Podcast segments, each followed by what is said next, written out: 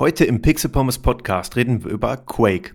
Anlässlich der QuakeCon 2019, okay, zugegeben, es ist ein Riesenzufall, dass die QuakeCon auch jetzt an diesem Wochenende stattfindet, wo die Episode aufgezeichnet wird. Aber ich kann euch das nicht verkaufen, da es ja thematisch zusammenpasst.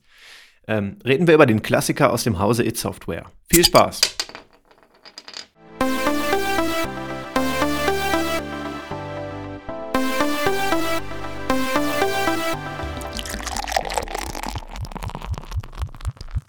Und damit wie immer herzlich willkommen zum Pixel Pommes Podcast.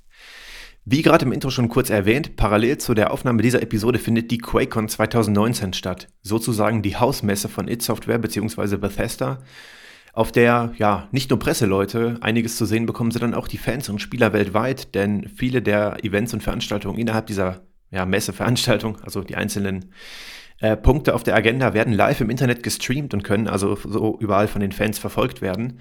Eine ganz coole Sache. Ich kann mich nicht so sehr dafür begeistern, mir das live anzugucken, aber wenn dort tolle Sachen vorgestellt werden, dann bin ich natürlich auch dabei. Zum Beispiel wurde gestern relativ überraschend ähm, Doom 1, 2 und 3 für die aktuellen Konsolen und ich glaube auch für den PC, ich weiß es nicht, ich hatte es nur nebenbei auf Twitter gesehen, äh, wieder veröffentlicht. Das heißt, ihr könnt euch jetzt ähm, die alten Spiele auf die aktuellen Geräte herunterladen und dort spielen. Ich glaube, Doom 1 war für 4,99 Euro erhältlich, was ein sehr okayer Preis ist. Was mir nicht so gefallen hat, ist die, ähm, also die, oder das, was ich von einigen gelesen hatte, ich habe sie gesagt, leider selber noch nicht testen können, ist die Tatsache, dass man zum Spielen einen Bethesda.net-Account ähm, äh, benötigt und vor allen Dingen auch, aber wie gesagt, das ist jetzt nur eine Behauptung, die ich gelesen habe. Ich werde es tatsächlich auch nachbereiten, aber es war jetzt so knapp an der Aufnahme dran, dass ich keine Zeit mehr dafür hatte. Äh, einige beklagten, dass man zum Spielen online sein muss also tatsächlich einen Online-Zwang während des Spielens hat, sollte sich das bewahrheiten und ich das bestätigen können, wäre das ein ziemliches Unding, ähm, für so ein tolles Retro-Game dann solche modernen, ja, was heißt modern, aber ja, solche modernen Kopierschutzmechanismen einzusetzen, die den ehrlichen Käufer da in, sein, in seinem Spielvergnügen einschränken, dass man nämlich immer online sein muss, was ja gerade bei der Nintendo Switch auch ein Problem wäre, wenn man einfach unterwegs ist, dafür ist die Konsole ja auch gemacht.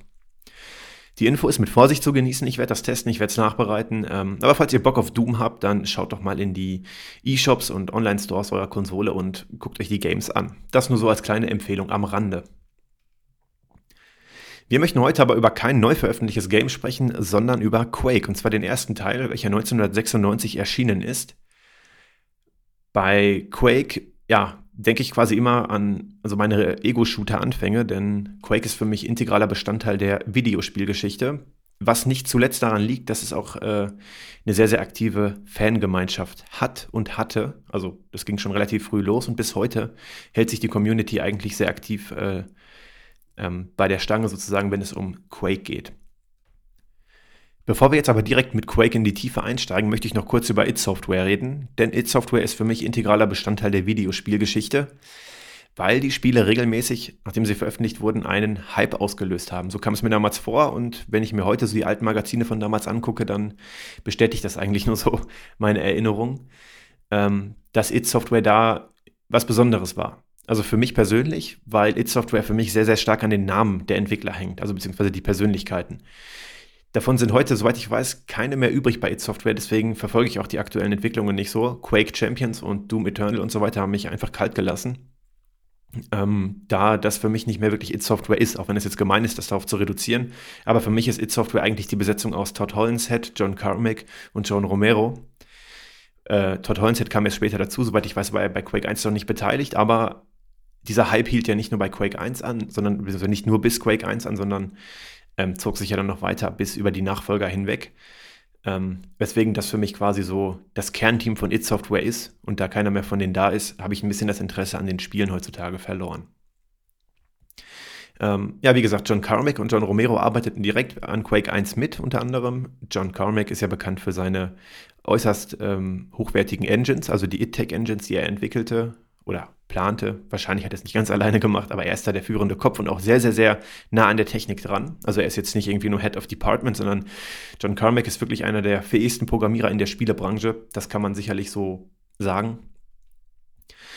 Und ähm, ja, von denen ist leider keiner mehr bei It Software selbst, aber die Spiele kann man natürlich heute noch beziehen und genießen.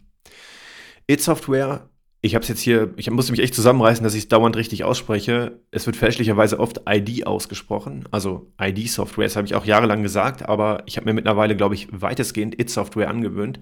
Falls ich das nochmal hier verwechseln sollte, dann seht es mir bitte nach. Der Name kommt übrigens von dem Drei-Instanzen-Modell der Psyche von Sigmund Freud. Und Freud bezeichnet damit quasi das S als den unzugänglichen Teil unserer Persönlichkeit, in dem quasi die Triebe im Unterbewusstsein ähm, veranlagt sind und wo auch dann quasi ein Teil eines negativen Charakters sich äh, ja, äh, aufhält. Ich weiß nicht, wie man das formulieren soll. Ähm, also solche Triebe wie Nahrungsaufnahme, aber auch soziale Bedürfnisse und so weiter finden wohl laut dieser Theorie im S statt. Ist also quasi ein Großteil unserer Psyche, der aber relativ autark im Unterbewusstsein abläuft. Ähm, und das ist eben, also das, das S, was Freud dort beschreibt, ähm, heißt auf Lateinisch it, ID geschrieben. Und daher kommt auch der Name It Software. Es hat nichts mit ID zu tun. Ähm, also interessant eigentlich, weil das so ein bisschen auch zu dem, ja, zu dem Bild passt, was It Software abgibt. So ein re relativ, relativ düsteres Image, das, das, passt zu den Spielen, das passt zu dem allgemeinen Auftreten. Ähm, also das, das passt hervorragend und ich habe die ähm, Bedeutung des Namens auch letzt, jetzt kürzlich erst gesehen und ja, ich fand es sehr, sehr interessant, dass es so daher stammt und es passt natürlich 1A zu dem Entwicklerstudio. Cool. Weitere bekannte Games von id Software sind noch Commander Keen. Das ist ein 2D-Sidescroller-Game, eines der ersten, welches sehr, sehr flüssig auf MS-DOS lief, weil dort sehr, sehr geschickt programmiert wurde. Dort wurden die einzelnen gerenderten Objekte schon ähm, im Speicher gehalten, obwohl sie noch nicht angezeigt wurden. Somit konnte man sehr, sehr, sehr flüssig äh, nach links und rechts sich im Level bewegen und hat nicht quasi am Ende des Bildschirms kurz warten müssen, während das Bild sich verschoben hat, sondern hatte quasi dann die Sachen schon sofort da. Das war damals für DOS-Computer eine Neuerung und zeigte dann, glaube ich, zum ersten Mal so richtig, was It-Software drauf hat. Das sollte sich aber noch fortsetzen, denn mit anderen Spielen wie zum Beispiel Doom, Wolfenstein 3D, Spears of, Spear of Destiny, Doom und Quake ähm, äh, ja, veröffentlichte It-Software noch einige Meilensteine ähm, in der Videospielgeschichte. Viele Spiele von id Software sind in Deutschland indiziert worden, aufgrund ja, der relativ rohen Gewalt, die dort an den Tag gelegt wird. Quake 1 war bis vor kurzem auch noch indiziert. Das ist, ja, was heißt bis vor kurzem? Ich glaube 2011 ist es vom Index runtergeflogen und deswegen dürfen wir heute darüber sprechen.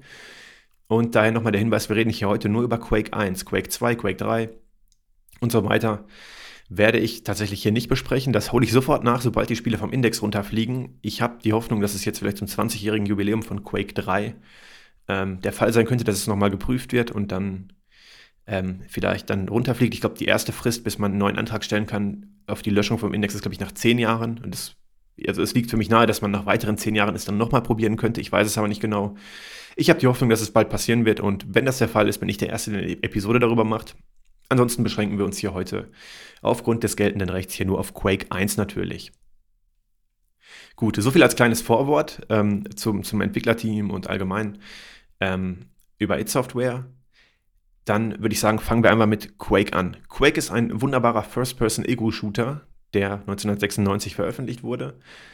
Für mich wirklich sehr, sehr prägsam an Quake ist dieses düstere, dreckige Erscheinungsbild, was auch zu diesem S, also dem von Sigmund Freuds Psychemodell passt. Ähm, man weiß in Quake nicht so recht, was ist Sache. Es ist alles düster. Man weiß, wo man zwar hingehen kann, aber man erfährt über die Hintergründe nicht viel. Ähm, kommen wir gleich noch ein bisschen zu. Aber das ist so im Prinzip das, das Prägende an Quake für mich, dass es sehr, sehr dreckig ist. Also man hat keine, keine cleane Umgebung, wo man rumballern kann. Bei Doom zum Beispiel im Vergleich hat man ja, ähm, wenn man innerhalb dieser Forschungsstationen ist, hat man ja relativ cleane Umgebungen. Das hat man bei Quake nicht. Bei Quake ist alles entweder draußen ähm, oder es sind so dunkle Steine überall mit so dunklen Ornamenten, die irgendwie also so gestylt sind. Das ist das Erscheinungsbild von Quake und ja, es, es, es passt eins zu eins zu It Software. Das ist äh, wirklich genial, wie, wie krass man ein, die Identität der Firma in ein Spiel gießen kann. Das ist nahezu perfekt gelungen, möchte ich hier behaupten.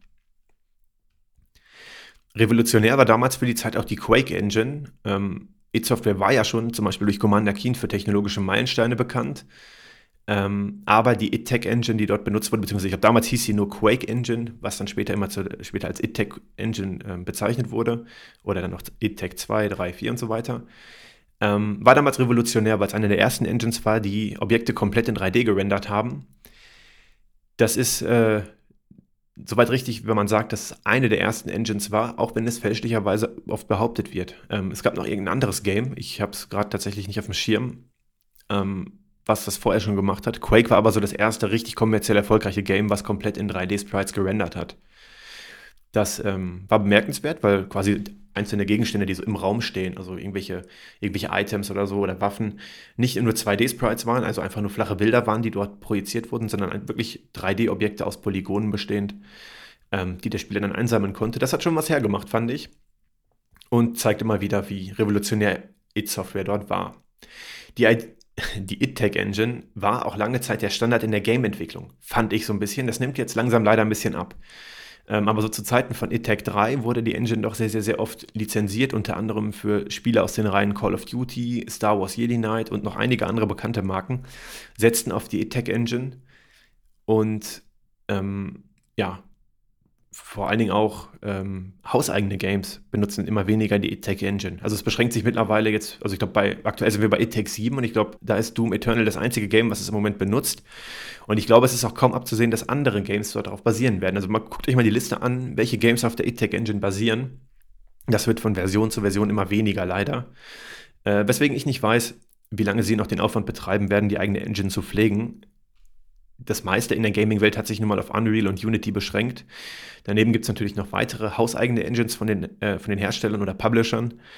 Aber ähm, Entwicklerteams, die bewusst auf eine Fremd-Engine setzen, nicht aus dem eigenen Haus greifen, ja meistens zu Unreal oder Unity, auch weil man dort relativ klein starten kann mit kleinen Paketen, ähm, haben auch viele Leute auch dort eben schon Erfahrungen gesammelt, weil man auch selbst zu Hause als, als Hobbyprojekt mit den Engines irgendwie anfangen kann, mit einem fairen Preismodell. Das äh, ist natürlich auch ein Vorteil, wenn man schnell Entwickler anstellen kann, die schon Erfahrung mit der Engine haben. Dass die Quake bzw. ITEC Engine ähm, sehr prägend war für die Videospielhistorie, zeigt sich auch noch an einem anderen sehr prominenten Beispiel, welches ich extra jetzt nochmal äh, separat erwähnen wollte. Und zwar Half-Life. Denn die Gold Source Engine, auf der Half-Life basiert, basiert auf der Quake Engine über den Umweg Quake World. Also Quake World ist quasi ein Client für Quake mit mehr Multiplayer-Optionen, kommen wir gleich noch zu. Ähm, und, und, dieser basiert auf der Quake Engine, auf dem Quake Code. Und dieser wiederum wurde dann als Basis für die Gold Source Engine äh, verwendet, inklusive einiger Patches aus der Quake 2 Engine. Und tatsächlich hat das Ganze dann so seinen Weg genommen, denn die Source Engine von Half-Life 2 beinhaltet laut John Carmack auch noch Teile aus dem ursprünglichen Source Code der Quake Engine. Also quasi die Identität der Engine wurde noch über Jahre hinweg weitergegeben, von 1996 ähm, bis in die Source Engine, die dann, glaube ich, 2004 mit Half-Life veröffentlicht wurde. Das, äh, das ist schon was, wenn man behaupten kann, dass man eine Engine geschrieben hat, die in solchen Games weiterverwendet wurde. Ähm, das spricht für den technologisch hohen Standard, der damals dort an den Tag gelegt wurde. Ja, wollte ich nochmal erwähnen, dass das sehr, sehr cool ist, ja, zumal wir auch parallel noch die Half-Life-Episoden haben. Ähm, passt es ja ganz gut dazu. Auch mit den Half-Life-Episoden wird es weitergehen. Ich habe ja drei angekündigt. Eine haben wir im Podcast. Ich habe sie nicht vergessen. Ähm, sie kommen definitiv noch. Jetzt, wo wir das, grad, das Thema gerade hier nochmal auf dem Tisch haben.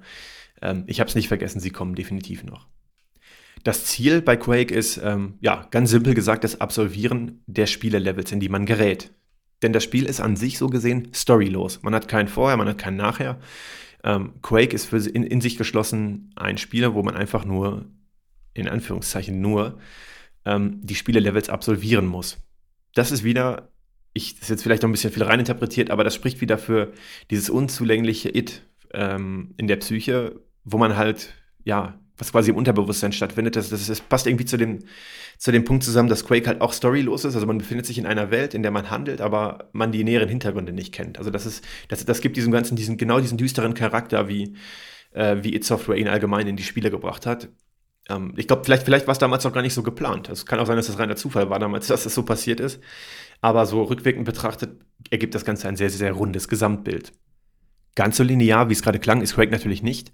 Ähm, wir haben gewisse Wahlmöglichkeiten. Das beginnt zum einen an dem Startup, wo wir die Wahl haben zwischen den Schwierigkeitsgraden. Also wir haben dort drei Portale und jedes davon repräsentiert einen Schwierigkeitsgrad, sodass wir da reingehen können. Und anschließend landen wir in dem, ja, in einem Raum, wo wir die Episoden auswählen können. Denn die Levels von Quake reihen sich in äh, vier Episoden ein, die wir in beliebiger Reihenfolge spielen können. Optimalerweise fängt man links an und geht dann im Uhrzeigersinn rum ähm, dann hat man es quasi so, wie es gedacht ist, aber man kann natürlich die Reihenfolge beliebig variieren. Die Episoden sind Dimension of the Doomed, The Realm of Black Magic, The Netherworld und The Elder World. Ähm, und anschließend, wenn man diese vier Episoden absolviert hat, egal in welchem Schwierigkeitsgrad, kann man dann ähm, zum finalen Kampf antreten. Die Levels in Quake sind relativ linear gehalten. Also man hat natürlich den Einstieg, so mit den Einstiegsleveln, wo dann gewisse Game-Mechaniken erläutert werden, klar. Und später kann man sich auch mal aussuchen, ob man eine Abzweigung nimmt, aber letztendlich ähm, folgt man bei Quake in den Levels einem linearen Pfad, den man äh, absolvieren muss. Dabei ist aber relativ interessant, dass es viele versteckte Räume gibt. Äh, da findet man entweder Munition oder Gesundheit und das sind auch quasi die Secrets. Also die werden auch offiziell vom System gezählt und am Ende aufaddiert. Wenn man den Anspruch hat, 100% durchgespielt zu haben, muss man diese Secrets äh, erreichen, gefunden haben. Und das, ist, das lenkt eben von dieser Linearität ein bisschen ab, denn man muss die Augen aufhalten. Denn die Secrets sind nicht einfach sinnfrei irgendwo versteckt, sodass man sie überhaupt nicht erkennen könnte, sondern man, sie sind immer definitiv irgendwo erkennbar. Man kann sie immer sehen. Ähm, etwa weil da irgendwie äh, an der Wand irgendeine Markierung ist oder irgendein Schalter oder so. Äh, oder man muss vielleicht mal unter so eine Brücke gucken, wo irgendwie Wasser ist. Dann kann man da reinschwimmen in irgendein Loch. Also es ist kein stumpfes an gleich aussehenden Wänden langgehen und gucken, ob sich irgendwas öffnet, sondern wenn man die Augen offen hält, kann man die Secrets wunderbar finden und es macht auch Spaß. Ähm, denn wenn man das macht, muss man nicht nur simpel durchrushen. Man kann es machen, man kann die Waffen einsammeln, man kann sich durch die Levels ballern, das macht auch Spaß. Also gerade heute, wenn ich das Spiel nochmal spiele, dann gehe ich gar nicht mehr allen Secrets nach. So ein paar, die mir im Kopf geblieben sind, gucke ich mir dann noch an. Aber heute renne ich meistens durch und mache es einfach nur der Ballerei wegen. Ähm, aber man hat dort zur Abwechslung eben von der Linearität die Secrets, mit denen man sich ein kleines bisschen beschäftigen kann. Ähm, aber sehr, sehr wichtig bei Quake ist tatsächlich das Gameplay, denn gewisse Elemente wurden halt eben in Quake geprägt, zum Beispiel der Rocket Jump oder der Strafe Jump, die dann später die Basis auch noch für die Nachfolger wurden, ähm, bei denen es zum Teil dann auch mehr um Multiplayer ging. Bei Quake in der aller, allerersten Veröffentlichung ging es noch nicht so sehr um Multiplayer, das kam dann später erst mit Quake World so, hat das so richtig an Fahrt aufgenommen. Äh, aber zum Beispiel das Strafe-Jumpen, also dass man quasi sich äh, fortlaufend springt, dabei in zum gewissen Grad mit der Maus in eine gewisse Richtung lenkt, aber in die andere Richtung läuft sozusagen. Man kann den Strafe Jump nicht erklären. Wenn ihr ihn kennt, dann wisst ihr, was ich meine und wenn nicht, dann guckt euch ein Video dazu an. Ähm, aber diese Spielmechanik erlaubt es, sich sehr, sehr schnell im Level fortzubewegen, sodass man dann auch Sachen erreichen kann, an die man sonst nicht drankommen würde. Ich bin mir ehrlich gesagt gar nicht sicher, ob der Strafe Jump damals so gedacht war oder ob es nur ein Bug war, dass man quasi damit eine höhere Geschwindigkeit erreichen konnte wie sonst. Aber er wurde definitiv in späteren Teilen des Spiels dann auch aktiv genutzt, ähm, um dadurch ja, die Gameplay-Mechanik zu prägen, nämlich dass man sehr, sehr schnell sich fortbewegen kann. Und der Rocket Jump sowieso, man kann mit dem Raketenwerfer auf den Boden schießen ähm, und sich dann so durch die Luft schleudern. Die Aufgaben innerhalb der Levels sind dann zum Beispiel das Besiegen verschiedener Gegner, einfache Schalterrätsel, ähm, sowas in der Art. Also es ist nicht allzu anspruchsvoll jetzt vom, vom, vom Rätselcharakter her, sondern der Fokus liegt hier tatsächlich auf dem Ballern, auf dem Schießen und auf dem äh, präzisen Fortbewegen im Level, was dann durch den Strafe Jump, womit man sehr, sehr schnell werden kann, gar nicht immer so einfach ist. Äh, oder gerade je nachdem, was für einen Schwierigkeitsgrad man sich ausgesucht hat, ähm, kann das schon sehr, sehr fordernd sein, macht aber jedes Mal immer wieder Spaß.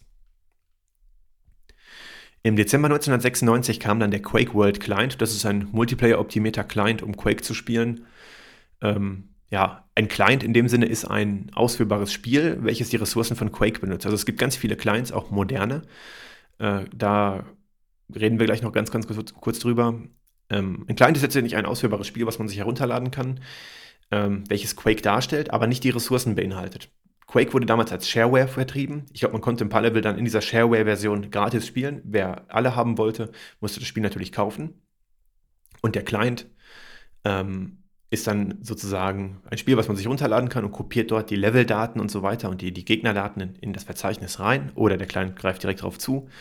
Und man konnte dann so eine modernere Version des Spiels spielen mit den ähm, mit den originalen Ressourcen. Das Ganze hat den Hintergrund, dass die Quake Engines schon sehr, sehr, sehr schnell die, ähm, dann als Open Source veröffentlicht wurden. Also man konnte den Source Code herunterladen von id Software und modifizieren und das haben auch einige gemacht.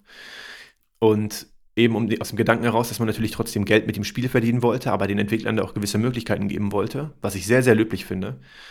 Ähm, hat sich halt eben so dieses Client-Modell entwickelt. Man konnte einen Client entwickeln für Quake. Alle konnten es mit der Shareware-Version gratis nutzen. Man konnte dann die ersten Levels spielen. Wer aber Quake spielen wollte, egal mit welchem Client, egal ob mit dem Ur-Quake-Client, äh, mit WinQuake, mit GL-Quake ähm, oder mit moderneren Clients wie EZ-Quake oder sowas, ähm, dann musste man eben das Spiel natürlich trotzdem kaufen, was ein sehr, sehr, sehr faires Modell war, was ich mir tatsächlich heute auch nochmal wünschen würde. Dass, äh, dass es so etwas gibt, dass man quasi die Technik von dem Content trennt und bei der Technik Modifikationsmöglichkeiten lässt und man letztendlich für den Content dann bezahlt. Das fand ich cool. Ähm, und es hat auch die, die, die Fanszene sehr, sehr, sehr aktiv gehalten, weil man eben offiziell die Möglichkeit hatte, viel an dem Spiel zu schrauben und zu verbessern. Heute gibt es auch immer noch den, den Anreiz, Quake besonders gut aussehen zu lassen. Also es gibt immer verschiedene Engines, die sich auf die Fahne geschrieben haben, Quake designtechnisch extrem modern zu machen. Also da gibt es zum Beispiel das Dark Places Projekt oder halt eben integriert in komplette Quake World Clients wie EZ Quake. Ähm, die versuchen dann immer auch aus heutiger Sicht noch die bestmögliche Quake-Erfahrung ähm, zu liefern. Man liest auf den Projektseiten oft Quake in moderner Engine, aber die, die Engines stammen teilweise dann schon auch aus den Jahren ähm, 2005, 2006 oder so, wirken heute auch wieder ein bisschen altbacken. Also sie sehen toll aus, es ist eine tolle Arbeit, aber es ist so ein bisschen lustig zu sehen, wenn man eine aus heutiger Sicht schon wieder ein bisschen altmodischere, nicht wirklich ganz altmodisch so wie damals, aber wir sind heute halt andere Sachen gewöhnt. Wir sind heute 4K-Texturen gewohnt, extrem dynamische Schattenberechnungen und so weiter. Und dann ähm, findet man eine Engine aus dem Jahr 2005, die schreibt ultramodern, äh, auf Höhe der Zeit oder so weiter. Also nein, ich will die Projekte nicht schlecht reden, auf keinen Fall. Ähm, es ist großer Fortschritt zu dem Ur-Quake, aber bei Quake 1 hat man irgendwann eine Grenze erreicht, was ja auch daran liegt, dass die Polygone und so weiter in den Map-Daten, in den Objektdaten irgendwann begrenzt sind. Also wenn man jetzt das Ganze richtig komplett 2019 State of the Art darstellen wollen würde, dann müsste man diese Ressourcen wahrscheinlich auch überarbeiten. Da kommt man mit Texturen, dynamischer Lichtberechnung, Wassereffekten auch irgendwann nicht mehr weiter. Dass selbst die vermeintlich aktuellen Engines, die es für Quake gibt, ein bisschen alt aussehen, da wollte ich nochmal den Vergleich ranziehen mit Half-Life Source. Bei Half-Life Source wurde der erste Half-Life-Teil auf die Source Engine portiert und profitiert dann auch eben von den dynamischen Lichteffekten, die etwas besser aussehen, den Wassereffekten und so weiter aber man hat die Maps halt eben überhaupt nicht angefasst und man hat die Models auch irgendwie kaum angefasst. Weswegen Half-Life Source fast aussieht wie der erste Teil und nur an einigen Stellen besser aussieht. Also letztendlich hätte man sich Half-Life Source ähm, klemmen können. Zum Vergleich Half-Life Source und Black Mesa Source, wohin bei, dem, bei letzterem die Entwickler das ganze Spiel komplett neu aufgebaut haben, die Maps neu gemacht haben, die Models neu gemacht haben. Und das ist so ein bisschen der Vergleich mit den neuen Quake Engines. Also man hat eine bessere Quake Engine, wenn man ähm, dann einen moderneren Client nutzt, aber da die Spieldaten halt eben nicht für so viele Polygone, nicht auf so einen hohen Detailgrad ausgelegt sind, profitiert man nicht ganz so stark davon. Das nur mal so als Parallele, das ist ungefähr das gleiche Prinzip. Man nimmt ein altes Spiel, packt es in eine moderne Engine, aber dadurch ist es noch nicht automatisch perfekt aussehen, sondern man muss noch mehr dran schrauben. Was mir sofort aufgefallen ist, was ich gar nicht mehr so im Kopf hatte, war, dass die Standardkonfiguration kein Umsehen mit der Maus erlaubt, wie man es von heutigen Ego-Shootern kennt. Der Befehl plus mlook in der, ähm, in der Kommandozeile von Quake oder in der Config-Datei schafft Abhilfe. ähm, das, äh, das nur als, am Rande, falls ihr euch mal Quake runterladet. Ihr könnt es bei Steam kaufen, da gibt es das für sehr schmales Geld, dann kann man Quake 1 dort herunterladen. Ähm, und wundert euch nicht, es liegt nicht an eurer Maus. Tippt einfach in die Kommandozeile von Quake ähm, plus mlook ein und dann könnt ihr euch umschauen. Das hat mich auch wieder so an die Zeit erinnert, als man in, ja, vorrangig Ego-Shootern Games, aber, obwohl nein, das war nicht nur darauf beschränkt, aber ich habe es in Erinnerung primär für Ego-Shooter, ähm, als man da sich noch seine, seine perfekte Konfiguration zusammenstellen wollte. Also man hat ja wirklich Tage damit verbracht, seine perfekte Spielekonfiguration zu erstellen, wo man Farben äh, im Menü oder was oder von seinem Player-Tag, äh, die Steuerung, die Grafik, alles perfekt anpassen wollte, nur um wirklich perfekt zu spielen. Ich habe teilweise echt mehr konfiguriert als selber gespielt. Ähm, das waren irgendwie noch coole Zeiten, weil man da irgendwie noch Spaß dran hatte, da rumzuspielen. Ich, heute macht man das irgendwie nicht mehr. Also ich spiele heute primär auch auf der Konsole, klar, da hat man die Möglichkeit nicht, aber selbst am PC will ich das Game starten und Spaß haben. Aber damals, das war irgendwie, erinnere ich mich immer sehr, sehr, sehr fröhlich dran zurück, wie man Sachen ausprobiert hat, wie es nicht funktioniert hat, weil man sich vertippt hat, wie man dann in, in, Foren mit anderen gesprochen hat, warum es nicht funktioniert. Also das war schon eine tolle Zeit, weil man viel über das Spiel lernen konnte. Also auch mit, äh, ja, oder mit allgemein, mit den Sachen, die so ein bisschen hinter den Kulissen stattfinden, dem God-Mode. Der Konfiguration hat man halt wirklich gelernt, wie Maps gemacht wurden. Man war dann am Anfang ein bisschen enttäuscht, dass wenn man aus dem eigentlich begehbaren Bereich rausging und hinter die Objekte guckte, dass sie meistens leer waren. Klar, aus Ressourcengründen kann man natürlich nicht die ganze Welt so rendern, aber es entsteht halt eben der Eindruck. Und ähm, diese Zeit des Entdeckens, wie moderne 3D-Shooter damals gemacht wurden, fand ich schon sehr, sehr, sehr toll. Ich kann mich noch erinnern, eines meiner ersten Softwareprojekte, die ich damals in C-Sharp.net programmiert habe, war ein grafischer Config-Editor für Quake. Das Ding war mega. Man hatte einen GUI, man konnte sich dann per Checkboxen gewisse Optionen ähm, zusammenstellen, die man machen wollte. Man konnte seine Values eintragen. Man musste nicht mehr elendig lange ähm, die Dokumentation die Fan-Dokumentation der ganzen Befehle durchführen, sondern man konnte sich mit einer GUI einfach das zusammenklicken. Hat Spaß gemacht. Habe ich leider nicht mehr, war aber ziemlich cool. Ja, und zum Schluss noch ein Punkt. Ähm, was Quake auch immer wieder so ein bisschen ins Gedächtnis ruft, ist die Tatsache, dass Quake auf alles Mögliche portiert wird. Also es ist irgendwie dadurch, dass die Engine auch Open Source ist und man auch mit der Shareware-Version eine lauffähige Version hat, zwar nur mit wenigen Levels, aber man kann es ja grundsätzlich starten, hat das so den Enthusiasmus in der Community geweckt, Quake auf alles Mögliche zu portieren. Also man konnte Quake auf der Wii spielen, mit dem Homebrew-Channel hatte ich mal gesehen. Ähm, auf der Apple Watch haben es, glaube ich, schon einige gespielt. Auf jedem Android-Handy kann man Quake spielen. Es gibt mit Sicherheit auch für iOS einen Client, wahrscheinlich nicht im Store, aber ähm, mit Sicherheit hat ihn trotzdem jemand für sich lokal programmiert. Also, das, das ist dieser Community-Gedanke, dass die Fans auch heute noch so dahinterher sind, das Spiel auf jede Plattform zu bringen. Das ist wie mit Linux. Also, jeder Bastler versucht ja irgendwie Linux auf jedes mögliche Gerät zu kriegen und dann dort Sachen auszuführen. Und das finde ich auch cool. Und diesen Anreiz gibt es bei Quake halt eben auch innerhalb der Community, sodass ihr, wenn irgendein neues technisches Gerät veröffentlicht wird, sehr, sehr, sehr schnell ein Quake-Port dafür finden werdet. Cool, hat, äh, ja, äh, spricht für das Spiel und vor allen Dingen auch, wie das Spiel auch heute noch von den Fans wahrgenommen wird. Okay, das war die Episode zu Quake 1. Ähm, wir könnten jetzt noch einige Sachen viel tiefer besprechen. Wir könnten noch in, auf einzelne Mods weiter eingehen oder so weiter. Ähm, falls ihr da Interesse dran habt, schreibt mir doch mal. Ich habe das Spiel jetzt quasi auf seine Vanilla-Version beschränkt. Ich habe auch die beiden Mission Packs, die man noch dazu kaufen konnte, nicht groß besprochen. Ähm, also da wollte einfach mal so einen kleinen Überblick, so ein bisschen Erinnerungen an das Spiel geben. Ähm, schreibt doch, wenn ihr mehr Interesse dran habt, dann können wir noch eine Episode über Quake-Mods oder sowas machen. Ähm, dann würde ich mich über Feedback freuen. Ansonsten sage ich danke fürs Zuhören. Bis zur nächsten Episode.